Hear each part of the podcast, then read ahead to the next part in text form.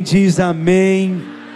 Aleluia. E hoje eu estou aqui para continuar a ministrar a série O Sopro de Deus. Eu escrevi o livro da série, vou ministrar hoje o capítulo 2. Estará disponível para você no final dessa celebração. Não deixe de ter o seu, não deixe de levar para sua célula, não deixe de compartilhar, por questão de tempo nós não vamos conseguir fazer o momento agora de distribuição dos livros, mas você pode tê-lo no final da nossa celebração. Ele vai ser vendido por 15 reais, ok? Você pode parcelar no cartão se precisar. Todas as palavras da série O Sopro de Deus estão aqui para você ler, ruminar, estudar, meditar com os membros da sua célula. Eu coloquei também aqui algumas direções de como ler a Bíblia, como estudar a Bíblia, de uma forma que você será muito enriquecido. Está muito poderoso esse livro, e é claro, tem aquele plano de leitura anual da Bíblia clássico, para que você possa aí assumir esse desafio de ler toda a sua Bíblia. Hoje eu gostaria então de ministrar sobre o poder da palavra de Deus. Quem está aí com a sua Bíblia? Aleluia. Deixa eu ver. Fique de pé no seu lugar então. Vamos fazer essa confissão de fé, como fizemos no domingo retrasado. Pegue a sua Bíblia física ou pegue aí o seu smartphone e nós vamos projetar aqui essa confissão e nós vamos declarar juntos em uma só voz. Se o seu smartphone está aí com a sua Bíblia, levante ele também e vamos declarar todos juntos. Essa é a minha Bíblia eu sou o que ela diz que eu sou. Eu tenho o que ela diz que eu tenho. Eu posso fazer o que ela diz que eu posso fazer. Hoje eu serei tocado pela palavra de Deus.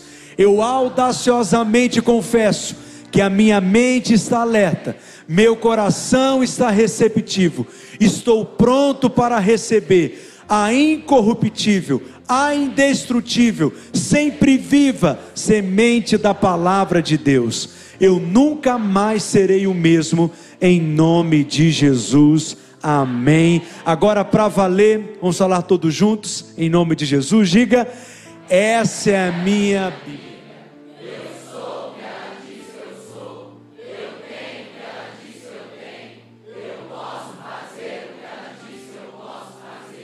Hoje eu serei tocado pela palavra de Deus. Eu audaciosamente confesso que a minha mente está alerta, meu coração está receptivo, estou pronto para receber a incorruptível, a indestrutível, sempre viva semente da palavra de Deus. Eu nunca mais serei o mesmo, em nome de Jesus. Amém. Amém. Ainda de pé. Pai, nessa manhã, abrimos o nosso coração para sermos ministrados pela tua palavra, que ela seja liberada com graça, como o pão do céu que nos alimenta, que nos sustenta. Pai, nos dê espírito de sabedoria e de revelação, ilumina os olhos do nosso coração, do nosso entendimento nessa manhã. Pai, me dê palavras espirituais que traduzam as realidades do teu coração e nos dê ouvidos espirituais para que possamos compreender e discernir cada verdade do céu que agora será compartilhada em nome de Jesus. Diga amém. Se assente no seu lugar. Hoje eu quero falar especificamente sobre o poder de meditar na palavra de Deus, de ler essa palavra, de receber essa palavra e de internalizá-la dentro de você. E eu quero te convidar a ler comigo novamente o texto de 2 Timóteo, capítulo 3, no verso 16. 2 Timóteo, capítulo 3, verso 16. A partir do verso 15 nós vamos ler na realidade. Leia comigo, diz assim: E que desde a infância sabes as sagradas letras. Olha que maneira bonita de como o apóstolo Paulo se refere à Bíblia. Ele se refere a ela como as sagradas letras. Continue lendo comigo. Que podem tornar-te sábio para a salvação pela fé em Cristo Jesus. Então, se você tem filhos pequenos, quem tem filhos pequenos aqui? Ou quem tem netos? Ou quem tem crianças que convivem com você? Se você tem filhos pequenos, se você tem netos, você tem sim o compromisso de ensinar a essas crianças a palavra de Deus, a amar a palavra de Deus. A Bíblia não é um livro comum, a Bíblia não é um livro qualquer, a Bíblia é o livro mais importante que existe, é o livro de vida. Tudo aquilo que você precisa saber para ser bem-sucedido em todos os aspectos da sua vida, você encontrará as respostas nesse livro. Você tem um livro que ele é a chave e ele está nas suas mãos.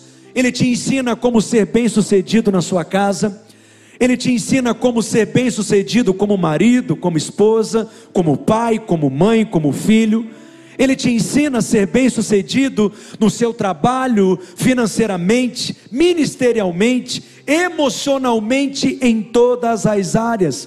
A palavra de Deus, ela afeta até mesmo o seu corpo, ela afeta até mesmo os seus ossos, ela afeta toda a sua vida.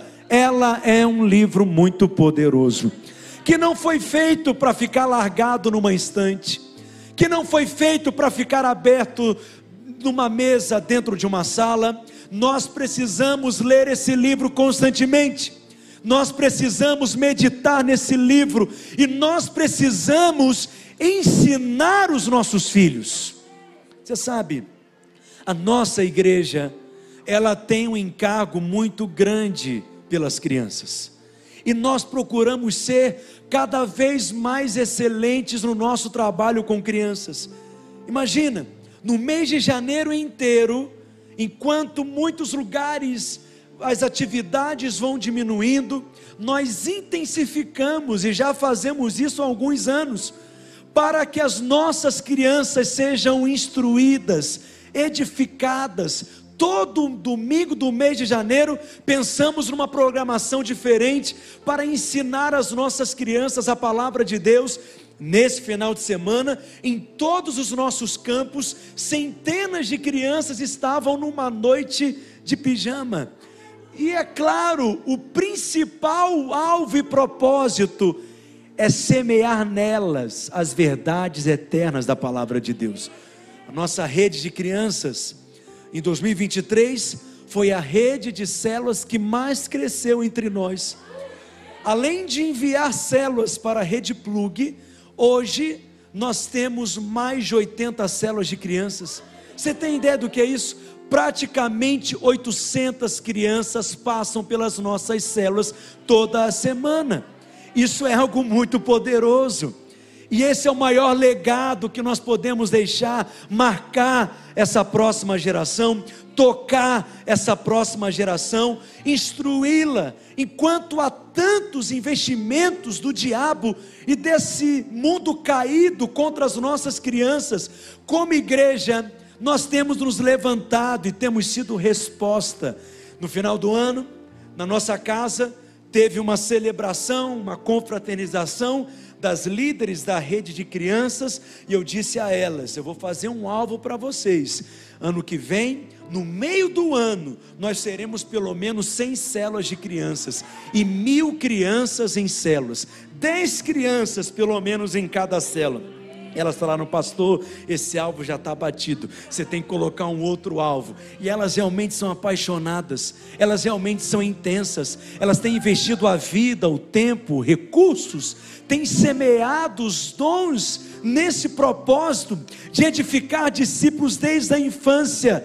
Preste atenção, esse é o maior legado que poderemos deixar como igreja.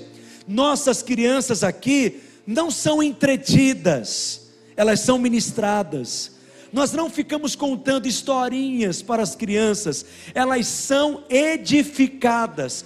As mesmas verdades que nós ensinamos aqui para os adultos, nós ensinamos para as nossas crianças. As mesmas verdades, são os mesmos princípios.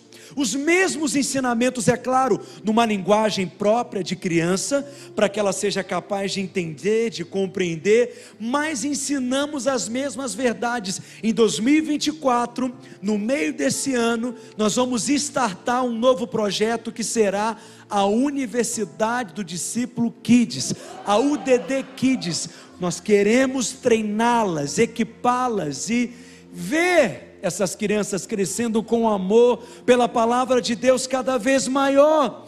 Nossas líderes são treinadas, são pessoas que realmente são excelentes para fazer esse trabalho de apacentar crianças. Eu digo, isso é só o começo. Mas qual que é o problema? E essa é a minha angústia como seu pastor.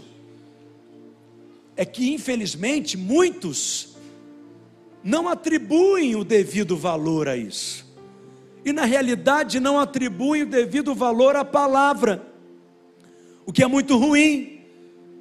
Porque Paulo disse que essa palavra deve ser aprendida desde a infância, porque ela tem poder para a salvação pela fé.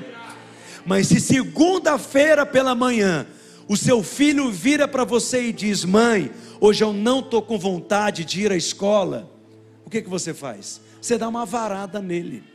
Só não dá hoje em dia porque é contra a lei. Mas certamente você vai colocá-lo na cadeira do pensamento. Pedrinho essa semana inaugurou a cadeira do pensamento.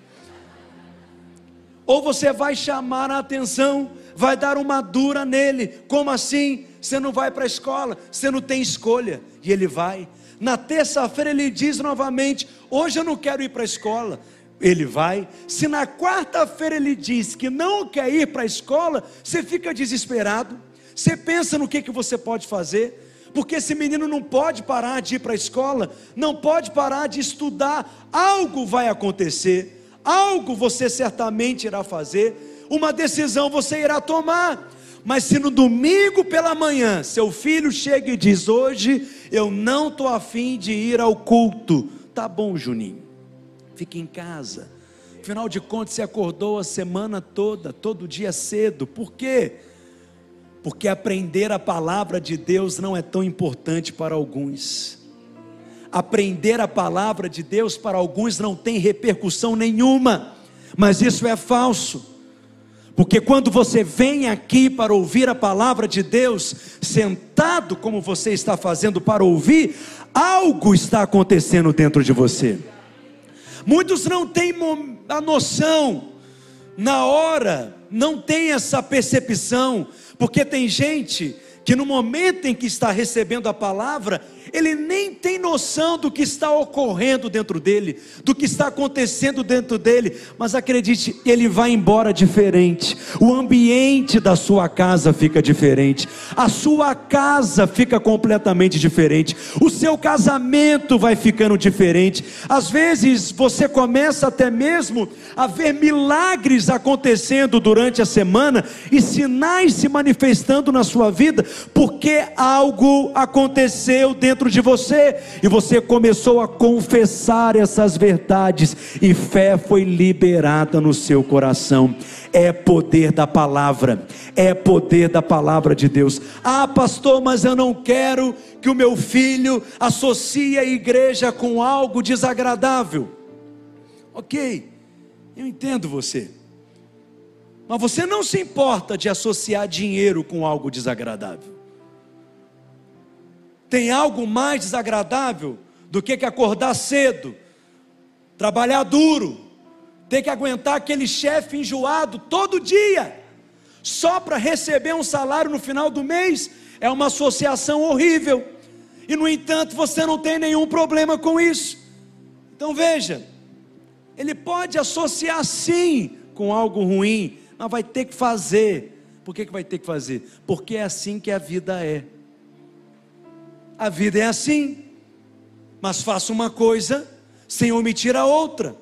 Porque o único horário que você reserva para o seu filho para ter algum contato com as escrituras é no domingo. É apenas no domingo. E muitos pais pensam que não precisa disso. Mas quando seu filho chegar na adolescência, você poderá se lamentar E você poderá se entristecer porque já passou da época. Vai se tornar um momento muito mais difícil.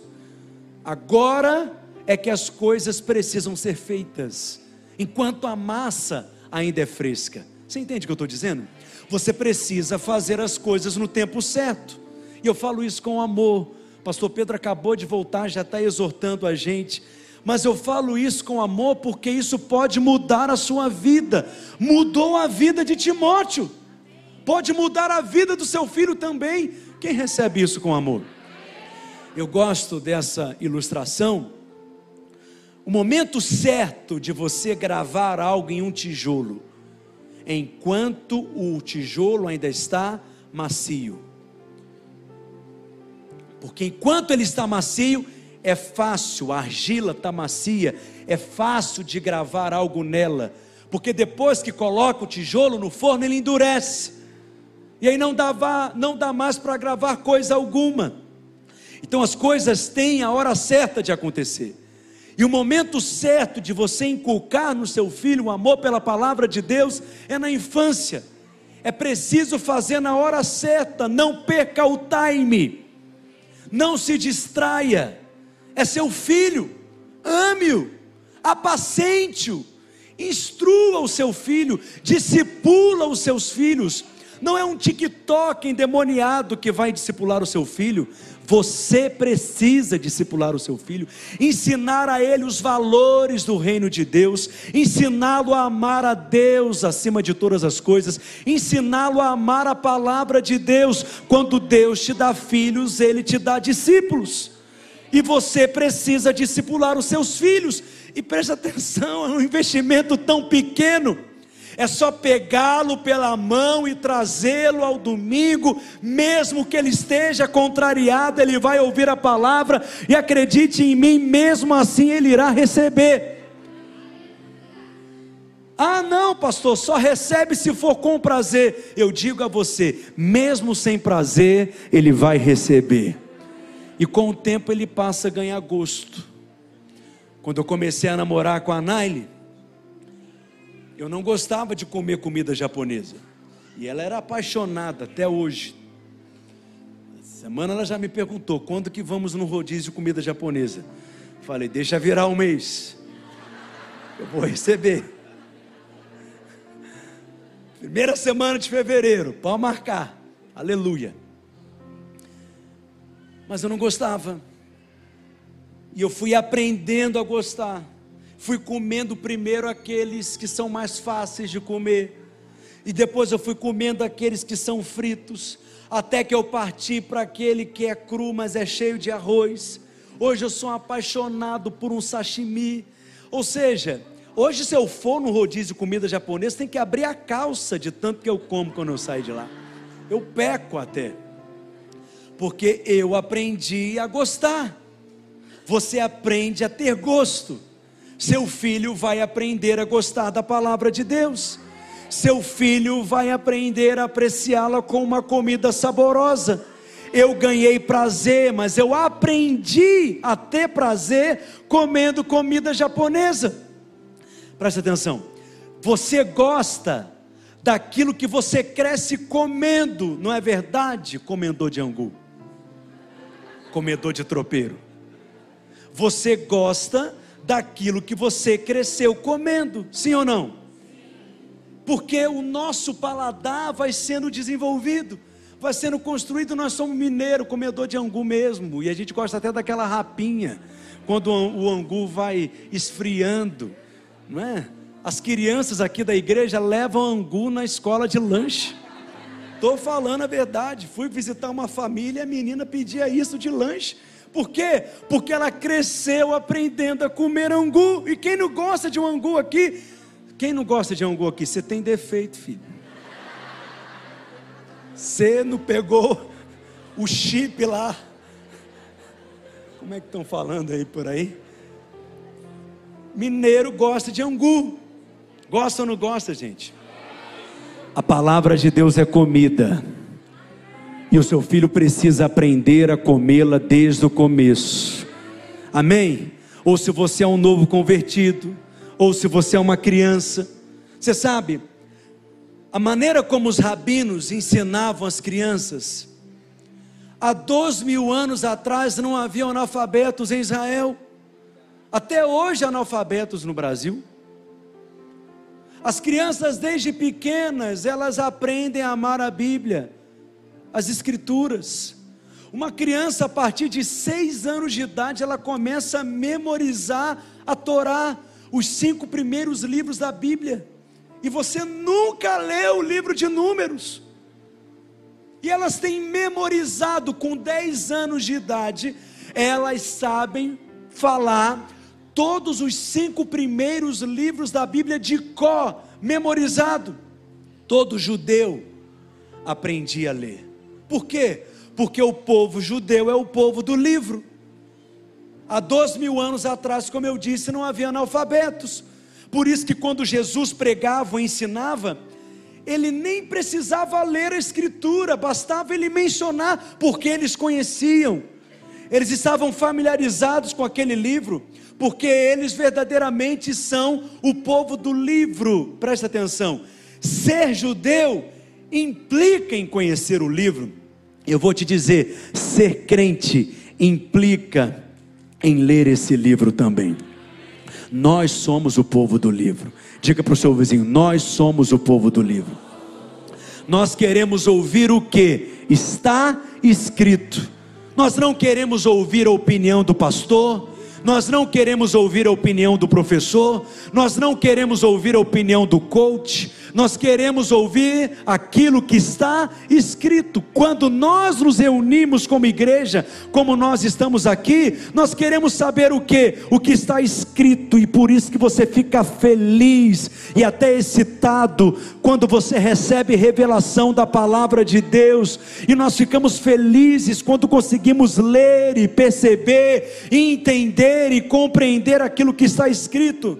Mas saiba, os rabinos, ensinavam as crianças a Bíblia a partir de seis anos de idade, usando um quadro, uma lousa, colocando mel na lousa, incentivando as crianças a lerem aquilo que estava escrito na lousa, qual era o versículo, o texto bíblico, e provando o mel. E eles diziam que a palavra de Deus ela é mais doce do que o mel. Nós não colocamos mel para as crianças, mas damos para elas balinhas. Por quê, pastor? Porque é doce. A palavra de Deus é doce. Mas volta para cá para o verso 16, que agora que eu vou começar a pregar. Mas eu vou terminar no horário, em nome de Jesus.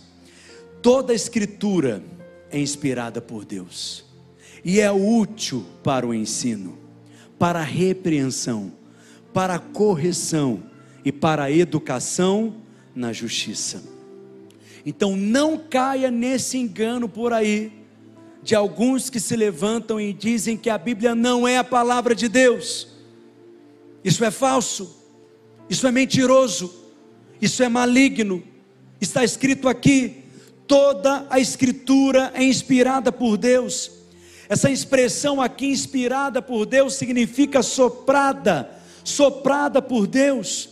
A Bíblia é o sopro de Deus. Por quê? Porque quando Deus fala, Ele vai junto com a Sua palavra. Não existe palavra sem sopro. Na medida que eu falo, eu estou soprando. Mas na medida que eu falo, as palavras se desconectam de mim. Mas Deus e a Sua palavra, eles são um. Quando Deus fala, a Sua palavra carrega a sua vida. E é da união da palavra com o sopro, é da união da palavra com o espírito que a vida de Deus é liberada. O sopro é o espírito, a palavra é o Cristo, o Logos de Deus, o Logos divino. E quando Deus fala, Deus ele sai juntamente com a sua palavra que ele diz, e quando você ouve e recebe a palavra, você está recebendo o sopro de Deus e a vida de Deus dentro de si. Então, um engano que o diabo procura disseminar entre os crentes, e ele tenta convencer as pessoas, é, é, é, que a Bíblia, por exemplo, é um livro antigo. A Bíblia é um livro que precisa ser atualizado. A Bíblia ela não é precisa cientificamente, isso é mentira. Deixa eu te dizer, a Bíblia não é um livro de ciência. O propósito da Bíblia não é falar sobre ciências. Ela foi escrita para falar de vida.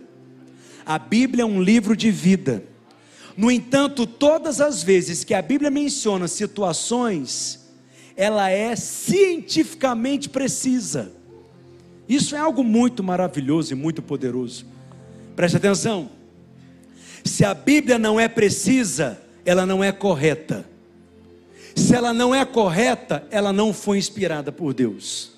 Se ela não foi inspirada por Deus, ela não é palavra de Deus. Então deixa eu te dar alguns exemplos. Vá lá comigo no livro de Jó. Qual foi o primeiro livro da Bíblia a ser escrito? Não foi o livro de Gênesis. O primeiro livro da Bíblia a ser escrito foi o livro de Jó. E é interessante, porque Jó no capítulo 26, no verso 7, vamos ler junto comigo? Olha o que, que o texto diz. E ele estende o norte sobre o vazio e faz pairar a terra sobre o nada. Como assim, pastor? O que você quer dizer com isso? É que o livro de Jó é o primeiro livro a ser escrito, é o mais antigo. Provavelmente quem escreveu esse livro foi Moisés, mas ninguém sabe realmente quem é o autor. Mas a história de Jó é a história mais antiga que temos na Bíblia, porque ela aconteceu antes de Abraão, então é um livro muito antigo, e o mais antigo provavelmente foi escrito há mais de 3 mil anos atrás. E no entanto, o livro mais antigo da Bíblia, ele diz o que? Num tempo que eles não tinham noção de nada, num tempo que eles não tinham nenhum conhecimento científico, mas a Bíblia já dizia que a terra estava pairando sobre o nada. Não tinha uma nave espacial, não tinha nenhum astronauta, nem teve nenhum cientista, não tinha nada para checar isso. Por quê? Como que eles são capazes de escrever algo assim então? Porque foi Deus que escreveu. A Bíblia é um livro soprado por Deus, é palavra de Deus, cientificamente é precisa. Ainda no livro de Jó, no capítulo 37, vamos ler o verso 7. Diz assim: Ele cela as mãos de todo homem, para que conheçam todos os homens a sua obra.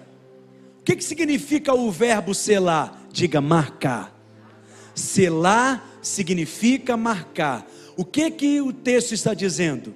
Que Deus ele colocou uma marca nas mãos de todo homem, para que por meio dessa marca se saiba qual é a obra de cada um. Isso foi escrito milhares e milhares de anos antes de descobrirem a impressão digital, que foi descoberta há 120 anos atrás. Até então se achava que todos tinham a mesma marca que todos tinham a mesma impressão digital, que era igual a de todos, mas o livro mais antigo da Bíblia já dizia que Deus colocou uma marca em cada homem, para que se saiba qual é a obra de cada homem. Preste atenção, eles nem sabiam o que era impressão digital, eles nem sabiam o que era isso, mas por quê? Quem escreveu a Bíblia? Deus, é a palavra de Deus. A Bíblia já dizia, tem uma marca que Deus colocou nas suas mãos, e quando você realiza uma obra, essa obra, com a marca que Ele pôs em você, mostra que essa obra é sua. Não é maravilhoso isso? É extraordinário isso? Você não fica impressionado com isso? E para aqueles que são terraplanistas? Olha o que a Bíblia diz lá em Isaías no capítulo 40, no verso 22, ou aqueles que pensam que a terra está sobre uma tartaruga gigante. Olha o que diz: Ele é o que está sentado sobre a redondeza da terra.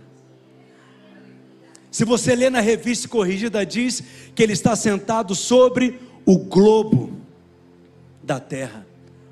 Ele é aquele que está sentado sobre a redondeza da terra. Quem foi que profetizou isso?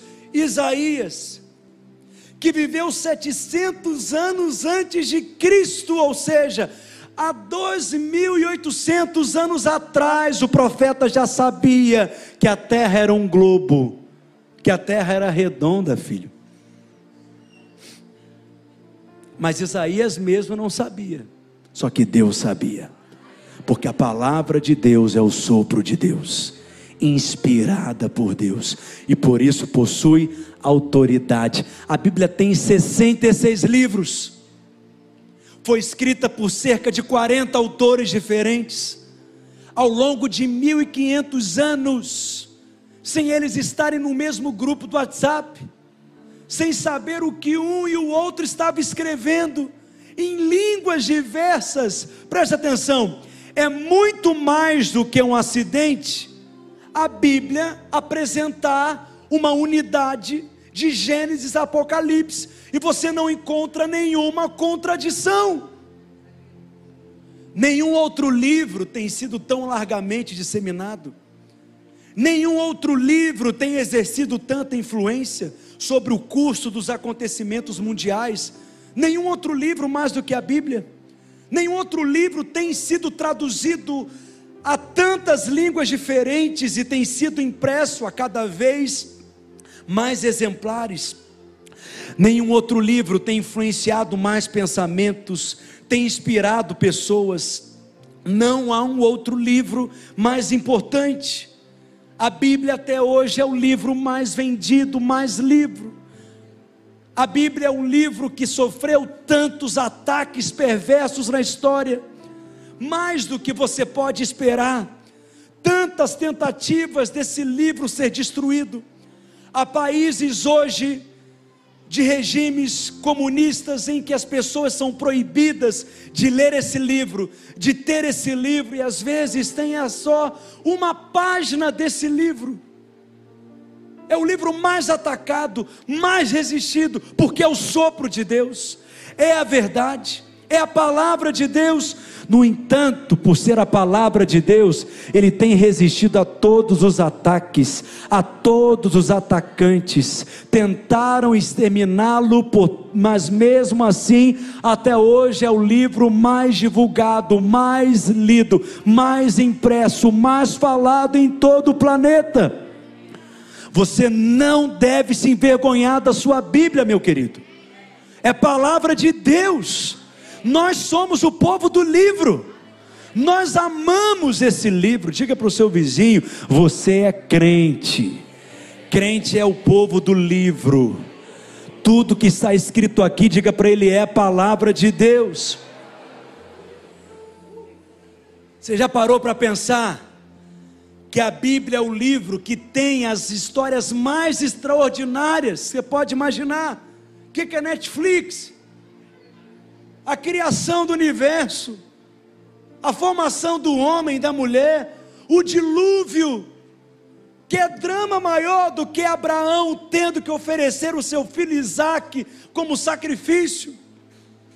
A história de José, então, de superação, se torna o governador do Egito, que é livro mais emocionante do que esse, são histórias que estão dentro da história: a serpente de bronze, pão caindo do céu, água saindo da rocha, muralhas que caem através de um grito, um jovem rei que derrota um enorme gigante com cinco pedras nas mãos. No livro de Esther você encontra uma história de amor. Aliás, no livro de Ruth, no livro de Esté você encontra uma história de livramento. E eu estou falando do velho. Eu nem cheguei a entrar no novo. Quando o Filho de Deus entra em cena, não existe um outro livro como esse. E nunca haverá um outro livro como esse. Porque é Deus falando através desse livro. E o próprio Cristo nesse livro, por isso que nunca haverá um livro como esse, ele diz: quem de mim se alimenta, por mim viverá. Eu sou o pão da vida. coma de mim, beba de mim, porque eu sou a água da vida. Esse é o livro que você tem nas suas mãos. E o que Deus espera que você faça é que você leia, que você medite nele, que faça parte do seu estilo de vida, ter a prática de meditar nesse livro. Porque enquanto você se encher desse livro, você vai se encher de sabedoria para todas as áreas da sua vida. Eu sei que eu não tenho costume aqui de pregar sobre a Bíblia, eu prego a Bíblia, mas dificilmente aqui eu preguei sobre a Bíblia. Mas há um encargo muito grande no meu coração, ainda mais que esse é um ano, é um ano de fundamentos para nós que você esteja fundamentado na verdade da palavra de Deus e enraizado. O meu encargo é que você leia a Bíblia, que você a estude, que você a internalize, que você a memorize, que nos tempos em que você tem sobrando, que você não pegue o seu celular, o seu smartphone, para comer do lixo que existe nesse mundo, mas que você tenha o hábito de ler a Escritura, não apenas aos domingos mas no seu dia a dia, você não tem que ler muito. Leia um capítulo por dia. Leia alguns versos por dia. Leia um versículo com seu filho por dia. Pela manhã, no café da manhã, na mesa, diga a ele: antes de comermos o pão, vamos comer o pão do céu. Leia um versículo com a sua família. Ao levá-lo para a escola, Antes de sair de casa no carro, diga: meu filho, nós vamos orar pela nossa família e vamos ler um versículo. Faça isso todos os dias. Leia e medite na Escritura todos os dias. Só isso e mais nada. Você está entendendo o que eu estou dizendo? Eu quero te encorajar. Escolha um livro da Bíblia. Leia ele durante 30 dias. O mesmo livro. Todos os dias você vai ler aquele mesmo livro Efésios hoje, Efésios amanhã, Efésios depois da manhã, durante 30 dias, depois de 30 dias, lendo um livro tão curto, 20 minutos você vai precisar, você vai ter Efésios dentro de você. Só que depois você faz isso com Gálatas, depois você faz isso com 1 João, com 2 João, com 3 João, com Colossenses, com Filipenses, quem está entendendo? Todos os dias, 20 minutos, você não vai precisar mais do que isso, e vai fazer uma grande diferença na sua vida, vai provocar uma grande repercussão espiritual, só isso e mais nada. Amém, queridos? Quero te encorajar também a vir estudar conosco na escola de discípulos. Estude conosco na universidade do discípulo. Porque se você vier estudar conosco a palavra de Deus, você vai ganhar gosto. Ah, pastor, mas eu já fiz a escola de discípulos. Você fez lá em outra dispensação, faça de novo. Você não aprendeu direito, não, naquela vez. Faz de novo aprende de novo, escute as mesmas coisas, porque ouvir as mesmas coisas é segurança para nós, é proteção para nós. Agora você vai ouvir de maneira diferente. Você vai ganhar novas camadas de revelação. Até hoje eu tenho as minhas anotações no tempo de seminário. Até hoje eu leio os mesmos livros que eu li no seminário. Eu digo que eu não leio livros, eu leio autores. Até hoje eu procuro ser influenciado por esses santos homens de Deus, porque eu quero cada vez mais conhecer e ter o meu coração incendiado. E se eu puder provocar isso no seu coração nessa manhã, e você sair daqui decidido a em 2024 amar mais esse livro, a ler mais esse livro, a estudar mais esse livro, o meu propósito já foi atingido nós precisamos estar entre aqueles que conhecem aquilo que está escrito.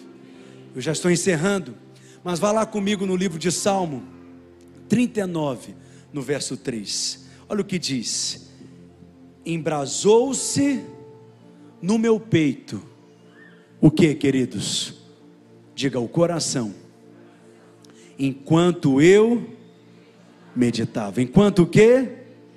enquanto meditava o que acontecia com o coração, pegava fogo, virou uma brasa. o nosso coração precisa queimar. Enquanto ouvimos a pregação, enquanto compartilhamos a palavra na célula, enquanto lemos essa palavra, enquanto confessamos essa palavra, enquanto o Espírito fala ao nosso coração e ele é incendiado, esse tem sido o meu padrão nesses 15 anos no ministério, pregando semana após semana. Eu prego aquilo que queima no meu coração, eu só prego aquilo que está ardendo no meu coração. E aí isso acontece de maneiras diferentes. Às vezes é algo que eu estou lendo e aquilo começa a herder no meu coração. Às vezes eu estou ouvindo alguém ministrar sobre algo e aquilo queima no meu coração. E aí, na medida que isso ocorre comigo e eu vou meditando, eu vou estudando, eu vou lendo e lendo e eu vou memorizando e eu vou conectando os pensamentos, ligando uma coisa com a outra, conectando fatos ideias, revelações, argumentos, aquilo ganha uma nova dimensão diante dos meus olhos. Quem está entendendo o que eu estou dizendo aqui?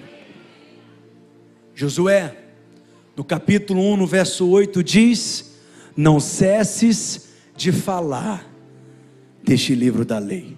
Leia comigo bem forte. Antes, medita nele, dia e noite para que tenhas cuidado de fazer segundo tudo quanto nele está escrito. Então farás prosperar o teu caminho e serás bem-sucedido. Não é interessante isso? É você que faz o seu caminho prosperar.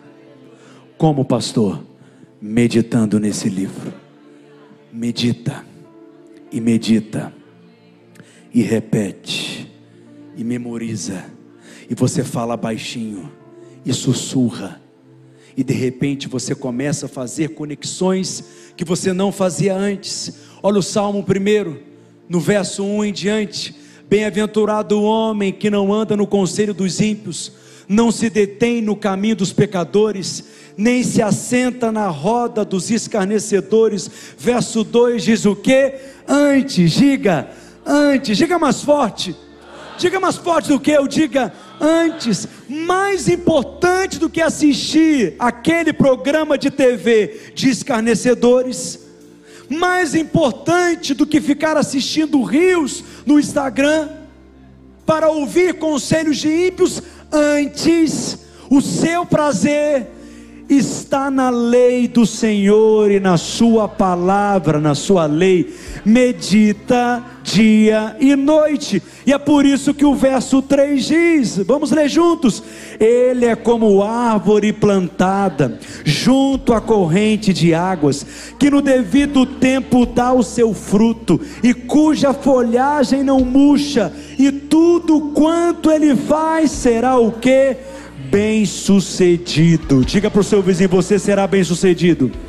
Se você amar esse livro, se você meditar nesse livro, diga: não é só financeiramente, não. Fala para ele: você será bem-sucedido como pai, como marido, como profissional como ministro na igreja, em qualquer coisa que você fizer, eu digo sempre: aonde eu coloco a mão prospera porque é isso que eu sou. Eu sou abençoado, eu sou próspero, mas você também é assim. Apenas medite nesse livro, que é um livro de sabedoria. Eu vou encerrar, mas eu tinha muito mais coisa para falar, acredite. Mas fique de pé no seu lugar. E você pode dar as mãos para quem está ao seu lado, que eu quero orar por você para que o amor pela palavra de Deus cresça dentro de você. Uma fome sobrenatural será gerada dentro de você por essa palavra. Uma sede, quem pode dizer amém? Dê a mão para o seu irmão, feche os corredores. Olhe para mim. Estou lendo um livro esses dias. Recomendo a leitura para você. No próximo domingo eu vou falar mais sobre isso. Me abençoou muito esse livro. A Pirâmide da Sabedoria. Você já pensou e já imaginou que nós vivemos num tempo de tanto conhecimento, mas de tão pouca sabedoria? As pessoas recebem informações sobre tudo, toda hora. Você faz uma pergunta sobre a Bíblia no Google, tem centenas de respostas. Você quer saber como que se coloca uma cortina? Tem centenas de tutoriais. Você quer saber qual é o angu mais gostoso de Belo Horizonte? Você vai descobrir. Por quê? É um tempo de muitas informações, mas é um tempo também de muitas pessoas com a alma cansada, com o cérebro estressado. É a geração em que há mais pessoas pensando em suicídio. Por quê? Porque antigamente, quando você ficava parado na, no ônibus, esperando no ponto de ônibus, o que, que você fazia? Você meditava, você pensava na vida, pensava no seu casamento, pensava como que iam as coisas. Dentro do ônibus, o trajeto inteiro, você fazia o quê? Meditava. Hoje, qualquer momento em que você tem sentado ou sem nada para fazer, o que que você faz? Eu estou te falando, e eu estou falando para mim também, porque o Espírito Santo tem me exortado, e eu, como vosso pastor, preciso exortá-lo também.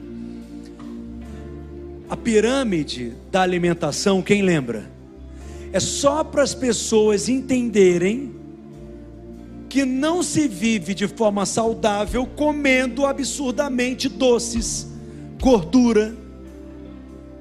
E aí a pirâmide que foi feita da alimentação é para ajudar as pessoas a comerem porções maiores e quantidades maiores de alimentos que são muito mais nutritivos.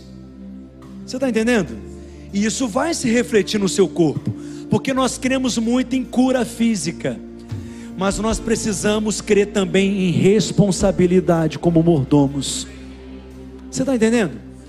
Só que da mesma maneira que temos que ter uma pirâmide de alimentação, temos que ter uma pirâmide também de sabedoria. Porque hoje as informações são rápidas, mas aquele alimento que é muito rápido ao ser feito é o menos nutritivo. A comida mais saborosa e a comida mais nutritiva geralmente é aquela que leva mais tempo para ser feita. Só que é claro, nas redes sociais, o que que vai dar mais clique? Doritos e Cheetos ou um brócolis? A vida é assim. Nós precisamos entender aquilo que nós estamos comendo.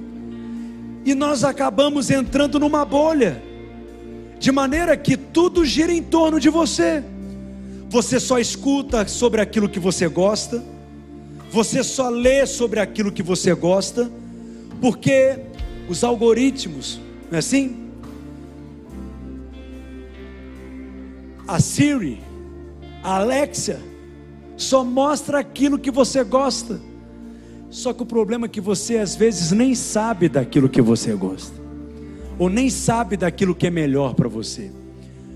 E se eu gosto muito de nuggets, fala, tá amarrado. Como só de vez em quando, até porque a análise não permite, minha religião não permite. Mas se eu comesse isso todos os dias, se eu comesse só biscoito recheado, provavelmente numa hora dessa eu estaria morto, porque não é saudável. Da mesma forma, você tem que discernir aquilo que você tem se alimentado. Eu quero ler com você para a gente encerrar. Hebreus capítulo 4, verso 12. Quem recebe essa exortação nessa manhã? Vocês continuam me amando? Amam mais a Bíblia. Em nome de Jesus. Diz assim: porque a palavra de Deus é viva e eficaz, e ela é mais cortante do que qualquer espada de dois gumes Leia aí. E penetra. Dividir o quê? Eu quero te ouvir mais forte. Dividir o quê? Já viveu com conflitos dentro de você? Se você não sabe se aquele é um pensamento seu ou se é o pensamento de Deus, se é um desejo seu ou se é o desejo de Deus, e você fica confuso se aquilo teve origem em você ou se aquilo teve origem em Deus. Quem já teve esse conflito? Isso é sinal que você não tem lido a Bíblia. Porque a Bíblia, ela divide dentro de você. E aí você percebe na mesma hora: isso é meu, ou isso é do Espírito, isso é da minha emoção, ou isso é do Espírito de Deus. Porque essa palavra tem poder de gerar esse discernimento em você. Olhe para mim, por gentileza. Só por isso já é um motivo de você ler a Bíblia todos os dias. Mas continua o texto dizendo o que?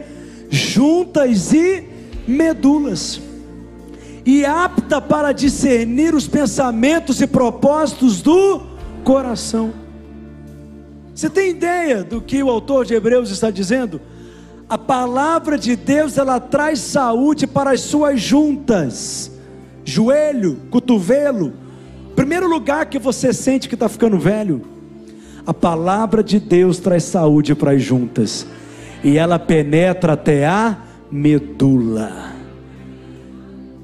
Como assim, pastor? O lugar aonde os seus anticorpos estão sendo fabricados e gerados o seu sistema imunológico. Quando você lê a Bíblia, ela tem poder de afetar até o lugar onde está sendo fabricado o seu sistema imunológico, ou seja, a palavra de Deus vai te dar saúde.